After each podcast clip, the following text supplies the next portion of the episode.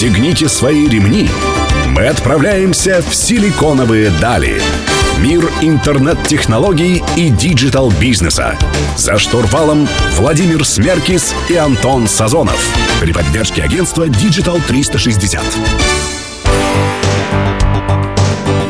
Друзья, в эфире программа «Силиконовые дали». Всем добрый день. Сегодня у нас гость с большой буквы «Е», прежде всего потому, что его зовут Ефим Алдухов. Он управляющий партнер в e-commerce Solutions. И, во-вторых, с большой буквы «Е» он потому, что мы говорим про электронную коммерцию или про e-commerce, как это можно сейчас говорить. Всем добрый день. Привет. Спасибо, что пришел. Вот у меня сразу такой вопрос. Понятию e-commerce вообще много лет, но до сих пор у меня есть такое ощущение, что его произносят с таким придыханием и не совсем э, часто понимая, что это вообще такое есть. Расскажи вот буквально в двух словах, e-commerce это просто продажа товаров в интернете или это что-то большее? Ну, смотрите, на самом деле понятие e-commerce, оно состоит из двух слов. Первая часть это там электронная, вторая часть торговля. А все остальное, по большому счету, это детали. Сейчас мы а, традиционно говорим там про продажу товаров.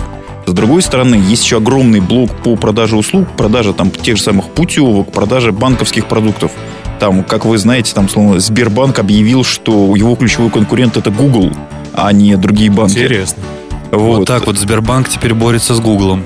Вот. И по большому счету это на самом деле достаточно емкое понятие. Любая попытка покупки услуги онлайн сейчас относится к категории e-commerce. Угу, понятно.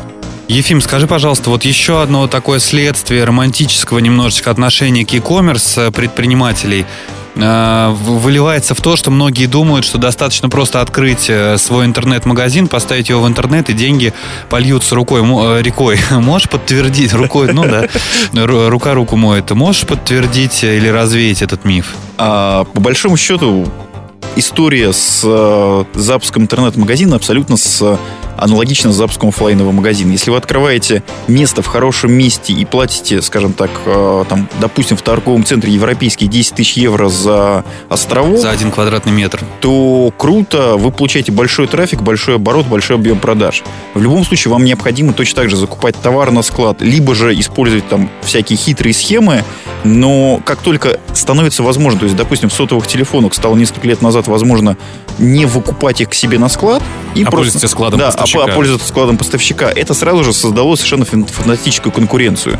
Маржинальность в черной электронике, то есть продажа там телевизоров там и так далее, сейчас составляет, ну, иногда минус 3%. То есть э, магазин торгует э, телевизором в интернете себе в убыток в надежде на то, что он продаст кронштейны, доставку, монтаж телевизора, какие-то дополнительные услуги. Ну и также надеяться, наверное, на так называемый ретеншн, то есть возврат э, покупателя обратно к себе в магазин да, на да. заработок на других.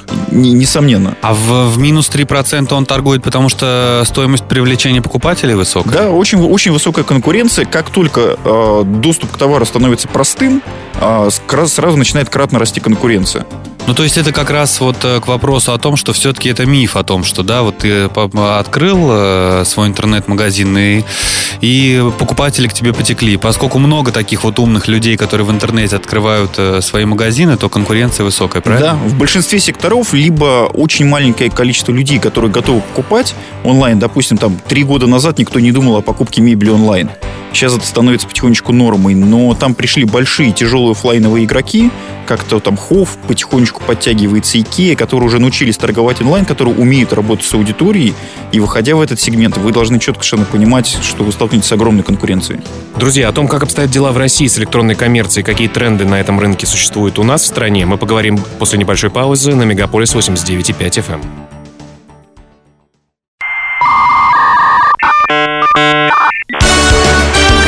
Силиконовые дали. За штурвалом Владимир Смеркис и Антон Сазонов. Друзья, в эфире программа «Силиконовые дали» на Мегаполис 89.5 FM. Эм. У нас в гостях Ефим Алдухов, управляющий партнер e-commerce Solutions. Ефим, скажи, пожалуйста, ты вот начал э, говорить про то, что сейчас выходят тяжеловесы, э, всякие крупные офлайновые ритейлеры выходят в онлайн. Эм, давай поговорим немножко про e-commerce э, в России. Кто его лидеры? Правда ли, что богатые богатеют, а бедные беднеют? Каково соотношение мелких и крупных? Можешь вот про это немножко рассказать? Ну, если говорить, скажем так, такие про глобальные тренды и про цифры, то ситуация такая. Есть некая а, мифическая статистика количества интернет-магазинов, в которых говорится, что их 40 тысяч. Кто это считал и как? А, считали, есть несколько аналитических агентств, которые это считали, там цифра... Сложные механики, да? вообще? Там, как они это делали, это отдельный вопрос. По большому счету, моя личная интуитивная оценка, что магазинов, которых можно называть магазинами, где-то порядка там 5-8 тысяч в этом интервале, как бы, это количество компаний, которые можно назвать, что они более-менее регулярно торгуют. Все остальные, ну, в лучшем случае держат там, не знаю, коробку ботинок под кроватью, которую пытаются продать. Ну и все-таки, э, говоря о дефиниции э, e-commerce, э, например, такая компания, как Авито, она считается e-commerce игроком или нет? Скажем так, в стандартный статистический отчет она не входит, никто не знает, как ее считать. Но, в принципе, да, она по большому То счету... она продает какие-то Да, услуги, да, да, и сервисы, и товары. Конечно, в конечно, конечно. Ну и вот возвращаясь к тому, что ты сказал, э, ты, ты оцениваешь количество интернет-магазинов в районе 5-8 тысяч. Да. Эм, какая доля из них э, тех, кто держит под кроватью коробку ботинок и продают, и какая доля там Хофа, Икеи и других э, крупников в абсолютном выражении и, как бы сказать, в процентном, ну, как бы, продаж? Если говорить про количество игроков, то я думаю, что количество магазинов, которые торгуют в месяц с оборотом более 100 миллионов рублей, а, где-то около 200. Может быть, там чуть-чуть меньше, чуть-чуть больше. Там как бы Ну, есть- довольно большой оборот 100 миллионов. Да, да, да, э- это достаточно большой. Дальше где-то примерно 800 игроков имеют оборот, а, ну, я не знаю, сопоставим где-то 3-10 миллионов рублей. Там есть еще какой-то промежуточный интервал, но среднячка на самом деле очень мало. А все остальное это уже как бы гораздо более мелкие магазины, которые торгуют с оборотом там от, от нескольких сотен тысяч рублей до там миллиона двух.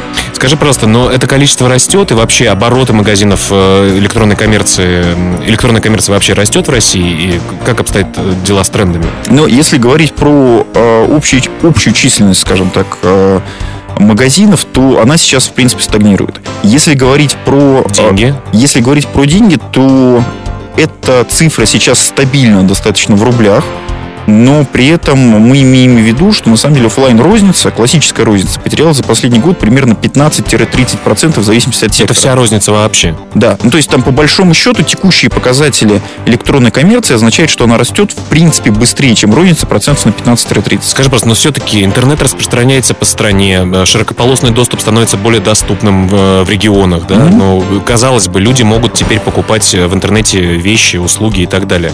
С чем ты связываешь, что нет роста? Нет денег вообще? Все-таки это Ну- просто другой канал. Почему? Люди же должны переходить в этот канал с большим, э, так сказать, рвением. Они, они переходят туда, на самом деле, в большом очень количестве. Единственный нюанс состоит в том, что денег все-таки становится все меньше и меньше. Если год назад примерно, а, скажем так, в регионах ста- стали доступны вещи там, из Китая благодаря там, сервису вот, AliExpress, то сейчас потихонечку туда выходят как бы наши игроки. Но все равно наши товары зачастую слишком дорогие для, скажем так, удаленных регионов, за счет которых сейчас идет основной прирост. Понятно, друзья. В следующем блоке программы «Силиконовые дали» мы поговорим как раз о том, э, как вообще Россия себя чувствует в международном контексте. Не переключайтесь.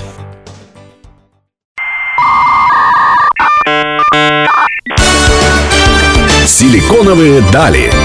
За штурвалом Владимир Смеркис и Антон Сазонов. Друзья, всем привет! С вами снова программа «Силиконовые дали» на Мегаполис 89,5 FM. Сегодня мы обсуждаем э, электронную коммерцию с Ефимом Алдуховым, управляющим партнером компании e-commerce Solutions. Ефим, ты упомянул про AliExpress вот в конце прошлого нашего блока. Можешь рассказать вообще, вот, э, что происходит в мире? Ты сказал, что в России, в принципе, отрасль стагнирует. Э, Кто лидеры электронной проката. коммерции? Ли- Лидеры электронной коммерции в мире и что вообще с ней происходит сейчас вот на фоне всего происходящего? Во-первых, я бы хотел заметить, что в России отрасль не стагнирует, а очень агрессивно развивается, если смотреть относительно оффлайновой розницы. Ну да. Вот. а, и сейчас очень сильно идет большое количество технологических изменений в этой отрасли, которые а, и благодаря очень высокой конкуренции. Если говорить про ситуацию в мире, то в разных странах а, там разные достаточно состояния, при этом можно однозначно совершенно сказать, что, вот, скажем так, в классическом западном мире онлайн занимает все большую и большую долю. В некоторых странах он занимает уже по 15, там, по 20% от всей розничной торговли. А при этом в большом количестве стран он занимает еще микроскопическую долю, составляющую там 2, 3, 4, 5 процентов. Ну а кто эти самые большие дядьки в мировом э, e-commerce? Это, несомненно, это Amazon, это eBay, это китайцы, это компания GD, которая является во многом в Китае абсолютным лидером, как бы это Ali, Alibaba Group, это японский, и, к сожалению, постоянно путаю, как Городовой. произносится Ратукин или Рактукин, один из крупнейших, на самом деле, гипермаркетов. А, есть еще южнокорейские игроки. Но важный момент, что, допустим, а, Южная Европа, как то Италия, Испания, Бразилия, а, извини, что Бразилию отнес к Европе, вот, но они являются на самом деле в состоянии даже менее развитым по уровню онлайн-торговли, чем в России. Там а, народ очень, очень большая инерция и только-только идет развитие. Ефим, ну мы знаем, что многие зарубежные компании, та же Alibaba Group, eBay, приходят в Россию, открывают российские офисы. Вот в связи с последними экономическими событиями, а, как обстоят с этим дела? Как ты думаешь, они будут уходить или все-таки электронная коммерция будет раз... или приходить еще больше компаний? А, они, несомненно, будут приходить, эта история будет развиваться, чтобы год назад я, когда узнал эти, осознал эти цифры, так скажу, а, я был, честно говоря, в шоке, что в принципе на международную торговлю в России приходится примерно 50, там 40-50 процентов э, торговли. То есть это когда российские граждане покупают за границей? Да. 50%? До 40-40-50% это оценка онлайн-покупок э, в штуках. От, от всего бизнеса, да? От всего, от всей онлайн-торговли. И причем при этом замечу, что там примерно 30-40% в этом интервале это китайцы. Это продажа товаров там с э, ценой до 10 долларов, общей ценой, как бы тогда 10 долларов были совсем другие, а, но... Ну да, вот сейчас это меняется каким-то образом картина? А сейчас, э, если верить официальной статистике ЦБ, которая тут вот недавно вышла, то а, есть падение в, пол, в полтора раза. А в вот сентябрь-октябрь текущего года падение относительно предыдущего года. А, мы, честно говоря, скажем так, так, это эксперты рынка скорее не доверяют этим цифрам. По большому счету, общее ощущение, что идет скорее некий незначительный рост, а, либо стагнация. В следующем блоке мы поговорим, э, на чем же зарабатывает Ефим Алдухов, э, узнавая про электронную коммерцию и э, делая оценки. А я хотел бы напомнить, чтобы вы не забывали рассказывать нам про свои бизнес-проекты в социальных сетях с хэштегом «Силиконовые дали». Не переключайтесь.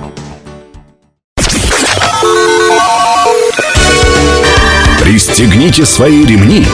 Мы отправляемся в Силиконовые дали. Мир интернет-технологий и диджитал-бизнеса. За штурвалом Владимир Смеркис и Антон Сазонов. При поддержке агентства Digital 360. Друзья, снова в эфире программа «Силиконовые дали» с Владимиром Смеркисом и Антоном Сазоном. У нас в гостях Ефим Алдухов, управляющий партнер e-commerce solutions. Ефим, вот я знаю, что у тебя есть еще проект, который называется e-commerce fitness. Можешь рассказать, э, почему он так интересно называется и на чем вообще ты зарабатываешь как эксперт в области e-commerce? А, смотрите, ну, там по большому счету история следующая, что изначально был проект e-commerce fitness, в рамках которого мы занимались консалтингом а, в первую очередь ритейлеров, в первую очередь онлайн-ритейлеров, и помогали им делать две вещи. Во-первых, это запуск интернет-магазина, вторая часть – это а, прокачка, оптимизация бизнес-процессов. И мы в качестве философии выбрали для себя такой подход фитнес-клуба, когда ты можешь а, обратиться к тренеру, он поможет тебе получить какие-то знания, поможет прокачать, но, извините, худеть надо самостоятельно, как бы меньше жрать мы не можем за вас. Ну, а вы помогаете все-таки таким людям, которым нужна помощь э, уже в развивающемся бизнесе или, или молодым толстячкам? А, скорее и тем, и другим. Здесь нюанс скорее просто в отношении к бизнесу. То есть, грубо говоря, мы работаем с а, клиентами, которые ориентируются на оборот, измеряемый там десятками миллионов, чтобы было просто, скажем так, с чем работать. С малым бизнесом мы осознанно, к сожалению, э, стараемся по минимуму. Ну, вам работать. интересны люди, у которых есть деньги. В общем, да, это понятно. Честно. Окей, а можешь привести пару примеров вот кейсов, которые вы запустили, может быть, которые на слуху или какие-то просто известные? Ну, ну или о том, как, как, вы можете, э, как вы можете вообще э, помочь конкретно в чем, да? Например, у меня страдают онлайн-продажи, или мне нужен, так сказать, рекламный э, совет. Что вы делаете конкретно? А, смотрите, вот здесь скажем так, вот именно оттуда растет во многом история e-commerce solutions. E-commerce solutions это а, проект, который помогает а, находить разные решения, в том числе технологические, подрядчиков там, и так далее. А, что мы делаем? Мы умеем работать в первую очередь там, с маркетинговым блоком и с операционными бизнес-процессами. Мы по большому счету помогаем находить некие, а, технологические решения, б, просто некие бизнес-решения по оптимизации. А, здесь нету какой-то, там, с одной стороны, каких-то космических технологий, но, грубо говоря, есть там, в качестве примера приведу, есть там понятие динамическое ценообразование. Вот в некоторых интернет-магазинах а, ценообразование привязано к конкурентам, к мониторингу цен, к наличию... Мы смотрим, у кого, если да, стало да, дешевле, мы делаем дешевле да. тоже. Да, да, да. И здесь история следующая. Мы помогаем находить такого рода штуки и их качественно более-менее внедрять. Слушай, ну грех было бы, наверное, или вы все-таки сапожник без сапог? Скажи просто, а свои-то e-commerce проекты есть у тебя? А, нет, своих э, e-commerce проектов нет, и обусловлено это во многом как раз э, тем, что выход на рынок сейчас достаточно плотный. То есть э, 2-3 года назад можно было еще, скажем так, как-то проскочить, но сейчас я честно признаюсь, что во многие сегменты я бы не выходил, не имея на кармане э, пару десятков миллионов и не рублей. Вот, по большому счету, начинать торговать через онлайн-одежды можно либо очень специфическим каким-то компаниям, то есть, я не знаю, там, продажа каких-то семейных луков, какие-то прочие вещи, с четким, понятным, ограниченным оборотом.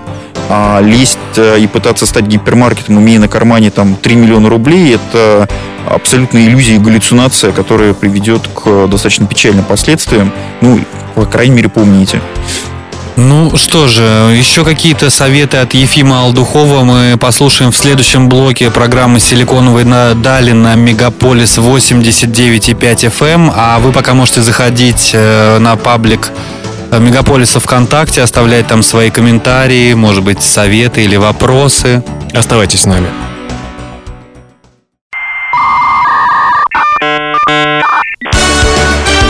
«Силиконовые дали» За штурвалом Владимир Смеркис и Антон Сазонов.